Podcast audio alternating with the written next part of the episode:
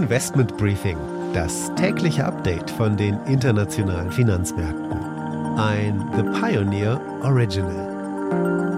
Die Stimmung an den Aktienmärkten ist uneinheitlich. Währenddessen Europa im Plus geschlossen hat, ist die USA wieder ins Minus gerutscht. Das bedeutet also wohl vielleicht auch einen belasteten Handelstag am Freitag in Europa. Die Gespräche zwischen Russland und der NATO sind in der Sackgasse. Der Ausgang hier ist absolut ungewiss. In England ist es ebenso ungewiss, wie lange Boris Johnson noch als Premierminister bleiben kann, denn die Unruhe um ihn, die wächst täglich an. Die Preise für Öl und Industriemetalle setzen ebenfalls zu neuen Höhenflügen an. Rohöl nähert sich der Marke von 85 Dollar und die hohen Energiekosten lassen auch die Preise für Kupfer und Aluminium kräftig steigen. Damit einen guten Morgen aus Frankfurt. Schön, dass Sie wieder mit dabei sind. Mein Name ist Annette Weißbach mit dem morgendlichen Update zu den Märkten. Und damit ein Blick auf die heutigen Themen. Wir schauen auf das deutsche BIP, denn die vorläufigen Zahlen für das vierte Quartal und damit für das ganze Jahr 2021 werden heute veröffentlicht und wir werden ebenso auf die EZB schauen, das zusammen mit Dirk Schumacher, er ist Head of European Macro Research bei Natixis. Der Bund der deutschen Industrie hat zur Jahresauftaktskonferenz geladen. Und die Shell-Bezwinger in den Niederlanden, ein Umweltaktivistenverband, nehmen 30 weitere große Firmen ins Visier. Von der Wall Street gibt es diesmal einen Blick auf die Großbanken, da werden nämlich Rekordzahlen erwartet. Anne Schwedt hat mehr. Ja, die Banken läuten damit die neue Berichtssaison ein. Wir klären, wie es kommt, dass die Banken als Gewinner aus der Pandemie gehen. Und die Aktie des Tages ist Südzucker, denn es gab Zahlen und der Ausblick des Unternehmens ist ebenso interessant.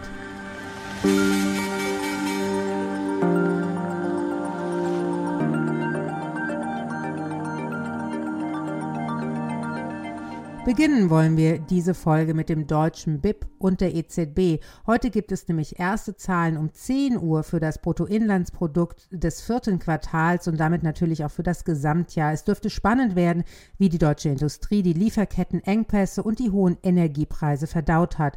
Darüber aber auch über die EZB und den geldpolitischen Pfad habe ich mit Dirk Schumacher, Head of European Macro Research bei Natixis gesprochen. Vielen Dank, Herr Schumacher, dass Sie Zeit für uns gefunden haben. Wir bekommen ja heute auch die Zahlen zum deutschen BIP für 2021. Was erwarten Sie denn da? Ich denke immer noch ein positives Wachstum fürs vierte Quartal, also ein kleines positives Wachstum. Und fürs Jahr insgesamt sollten wir für das nächste Jahr dann in Deutschland immer noch etwa um die 4% schaffen. Die große Unsicherheit im Moment ist natürlich Omikron, inwieweit neue Lockdown-Maßnahmen ergriffen werden müssen. Ich vermute mal, die Hürde hierfür ist sehr hoch. Aber wenn man von diesem Risiko absieht, ist eigentlich die fundamentale Ausgangslage nach wie vor recht gut. Wir sind immer noch dabei aufzuholen.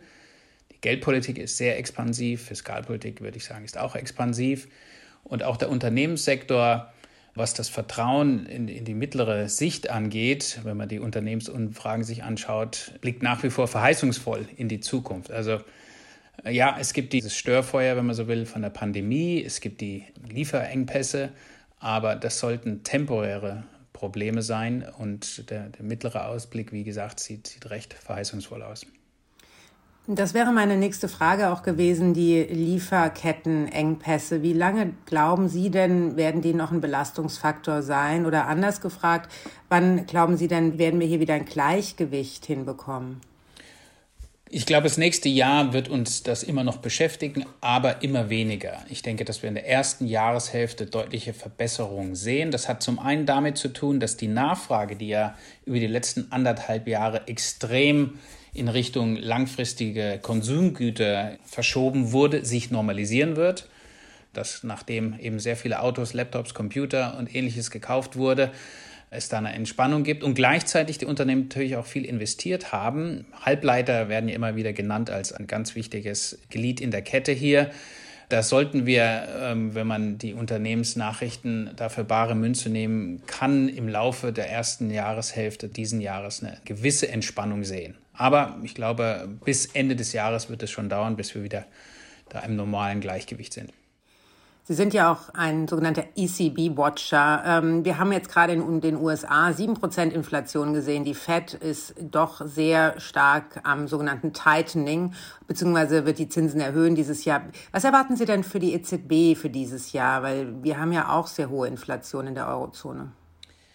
Ja, in der Tat. Und innerhalb der EZB findet natürlich eine lebhafte Diskussion statt, inwieweit dieser Anstieg wirklich nur kurzfristig temporär ist oder das Risiko, dass das ein lang anhaltender Anstieg ist. Da würde ich sagen, dass die sogenannten Tauben im Governing Council noch die Oberhand haben, also die äh, Mehrheit davon ausgeht, dass in der Tat hohe Öl-, Gaspreis, diese Engpässe bei den Lieferketten und gewisse Nachholeffekte im Dienstleistungssektor im Moment die Inflation nach oben drücken dass aber im Verlauf diesen Jahres diese Effekte langsam ähm, zurückgehen und damit die Inflation sich wieder in normales Fahrwasser begibt. Die Prognose kann natürlich falsch sein und ich würde sagen, in den nächsten Monaten werden wir sehen, ob sie stimmt oder nicht, ganz einfach, weil gewisse Basiseffekte einsetzen werden. Und wenn die Inflation trotz dieser negativen Basiseffekte sehr hoch bleibt, also wir nicht schon in den nächsten drei Monaten eine Abschwächung bekommen, dann wird innerhalb der EZB, vermute ich, das Pendel in die andere Richtung schwingen. Ich persönlich bin immer noch im Camp derjenigen, die denken, das ist in der Tat vor allem temporär. Wir werden höhere Inflation haben als in den letzten zehn Jahren, aber in den letzten zehn Jahren hat die Inflation ja auch das Ziel unterschossen. Also ich denke, dass die EZB diesmal es in der Tat gelingt, auf mittlere Sicht 2024 in Richtung 2% zu kommen was auch eine Straffung der Geldpolitik notwendig macht, aber nicht überhastet. Wir erwarten, dass die Käufe graduell zurückgeführt werden und dann auch bis Ende des Jahres eingestellt werden, aber der erste Zinsschritt dann erst nächstes Jahr kommt. Die Rentenmärkte haben sich ja ordentlich bewegt äh, diese Woche, äh, mit Bunds sogar äh, zumindest nahe der Null. Ne? Das haben wir das letzte Mal 2019 gesehen. Denken Sie denn, dass die Rentenmärkte, äh, dass da noch mehr Spielraum ist für höhere Renditen, weil die quasi antizipieren, dass die EZB sich bewegt? Wenn es stimmt, dass in der Tat die Inflation auch wieder zurückgeht und die EZB erst dann im nächsten Jahr die Zinsen anhebt, dann gibt es immer noch Potenzial für höhere Renditen am langen Ende. Wir erwarten äh, bis Ende des Jahres 30 Basispunkte, aber das ist dann ein gradueller Schritt. Ein richtig starkes Anziehen, da müsste das Gefühl entstehen, dass in der Tat die Inflation aus dem Ruder läuft und die EZB das entweder verschläft oder die EZB plötzlich sehr hektisch wird und viele Zinsschritte eingepreist werden. Das ist noch nicht der Fall. Man muss auch klar sagen, dass die Ausgangslage in den USA eine andere ist als in Europa. A, die Inflationsdynamik ist dort viel höher, der Arbeitsmarkt, würde ich sagen, ist dort sehr viel angespannter. Die Fiskalpolitik war dort sehr viel aggressiver. Also ein Überhitzen, das ist, glaube ich, die richtige Beschreibung für das, was in den USA stattfindet. Und da sind wir in Europa noch davon entfernt. Und das erklärt auch, warum die EZB bislang zumindest eher zurückhaltend ist, was jetzt eine Straffung der Geldpolitik angeht. Aber wie gesagt, sollte die Inflation eben nicht so zurückgehen, wie ich das beispielsweise erwartet, dann wird natürlich auch das Zinsumfeld sehr schnell ein anderes sein. Lassen Sie uns noch mal kurz über die Debatten innerhalb der EZB schauen oder auf diese Debatten schauen. Isabel Schnabel hat ja im Grunde genommen letztes Wochenende, fand ich zumindest sehr überraschend gesagt, dass die Energiepreise doch höher bleiben könnten und dass das vielleicht auch eine geldpolitische Veränderung bedeuten könnte. Vorher hat sie ja immer gesagt, die Inflation ist auf jeden Fall temporär. Zeigt das auch, dass die EZB sich in sogenannten Baby Steps bewegt? Es zeigt auf jeden Fall, dass im Governing Council, also im Rat der EZB, die Meinungen durchaus verschieden sind, wie groß jetzt das Inflationsrisiko ist oder nicht. Und Frau Schnabel scheint sich ja da eher in die Richtung zu bewegen, dass sie das Risiko jetzt höher einschätzt. Was zum einen verständlich ist, weil der Gaspreis, das ist ja sicher die große Überraschung im letzten Jahr gewesen, der ja immer zwischen 20 und 30 war, jetzt eher Richtung 100 gegangen ist und vielleicht auch auf diesem Niveau erstmal bleiben wird. Das allein ist natürlich ein massiver Inflationsschock.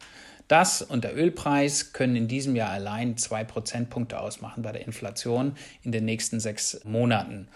Da hat eine Veränderung der Einschätzung stattgefunden, was jetzt mit dem Gaspreis passiert. Nicht zuletzt, weil die Hoffnung, dass jetzt Nord Stream 2 ans Laufen kommt und dass vielleicht Russland doch mehr Gas liefert, das hat sich jetzt zerschlagen. Das ist sicher ein Grund. Und das andere, das hat sie ja in dem Interview auch genannt, hat mit Greenflation zu tun, also mit der Vermutung, dass die Energiewende, dass die Dekarbonisierung äh, der Volkswirtschaften zu höheren Energiepreisen dauerhaft führt, dass die Carbon Tax, also die Steuer auf CO2, die Preise an der Stelle dauerhaft erhöhen werden. Also jedes Jahr ein bisschen. Und das stimmt auch. Und die große und schwer zu beantwortende Frage ist, dass um wie viel? Also diesen Effekt zu quantifizieren ist sehr schwierig. Was die optimale geldpolitische Reaktion ist, in diesem Umfeld hängt unter anderem davon ab, was machen die Inflationserwartungen, was machen die Löhne.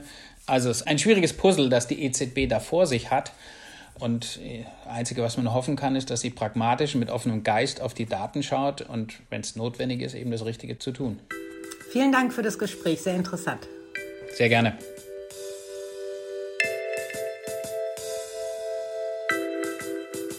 Der Bundesverband der deutschen Industrie hat zur traditionellen Jahresauftaktsveranstaltung geladen. Man sieht eine deutliche Erholung von der Corona-Krise, aber anhaltende Probleme durch gestörte Lieferketten. Der Industrieverband BDI rechnet nun 2022 mit einem sogenannten Stop-and-Go-Jahr. Die Stimmung von BDI-Präsident Siegfried Russwurm ist dementsprechend verhalten. Wer hätte vor einem Jahr gedacht, dass wir auch 2022 wesentlich über Covid sprechen müssen? Vielleicht im Sinne von haben wir überwunden. Aber ganz im Gegenteil, die Pandemie ist immer noch das bestimmende Thema. Zwangsläufig bleibt damit auch der erhoffte Post-Corona-Boom aus. Die Wirtschaftsleistung liegt aktuell noch immer unter Vorkrisenniveau. Eine endgültige Erholung wird sich bis zum Sommer hinauszögern. Und das ist ein eher optimistisches Szenario.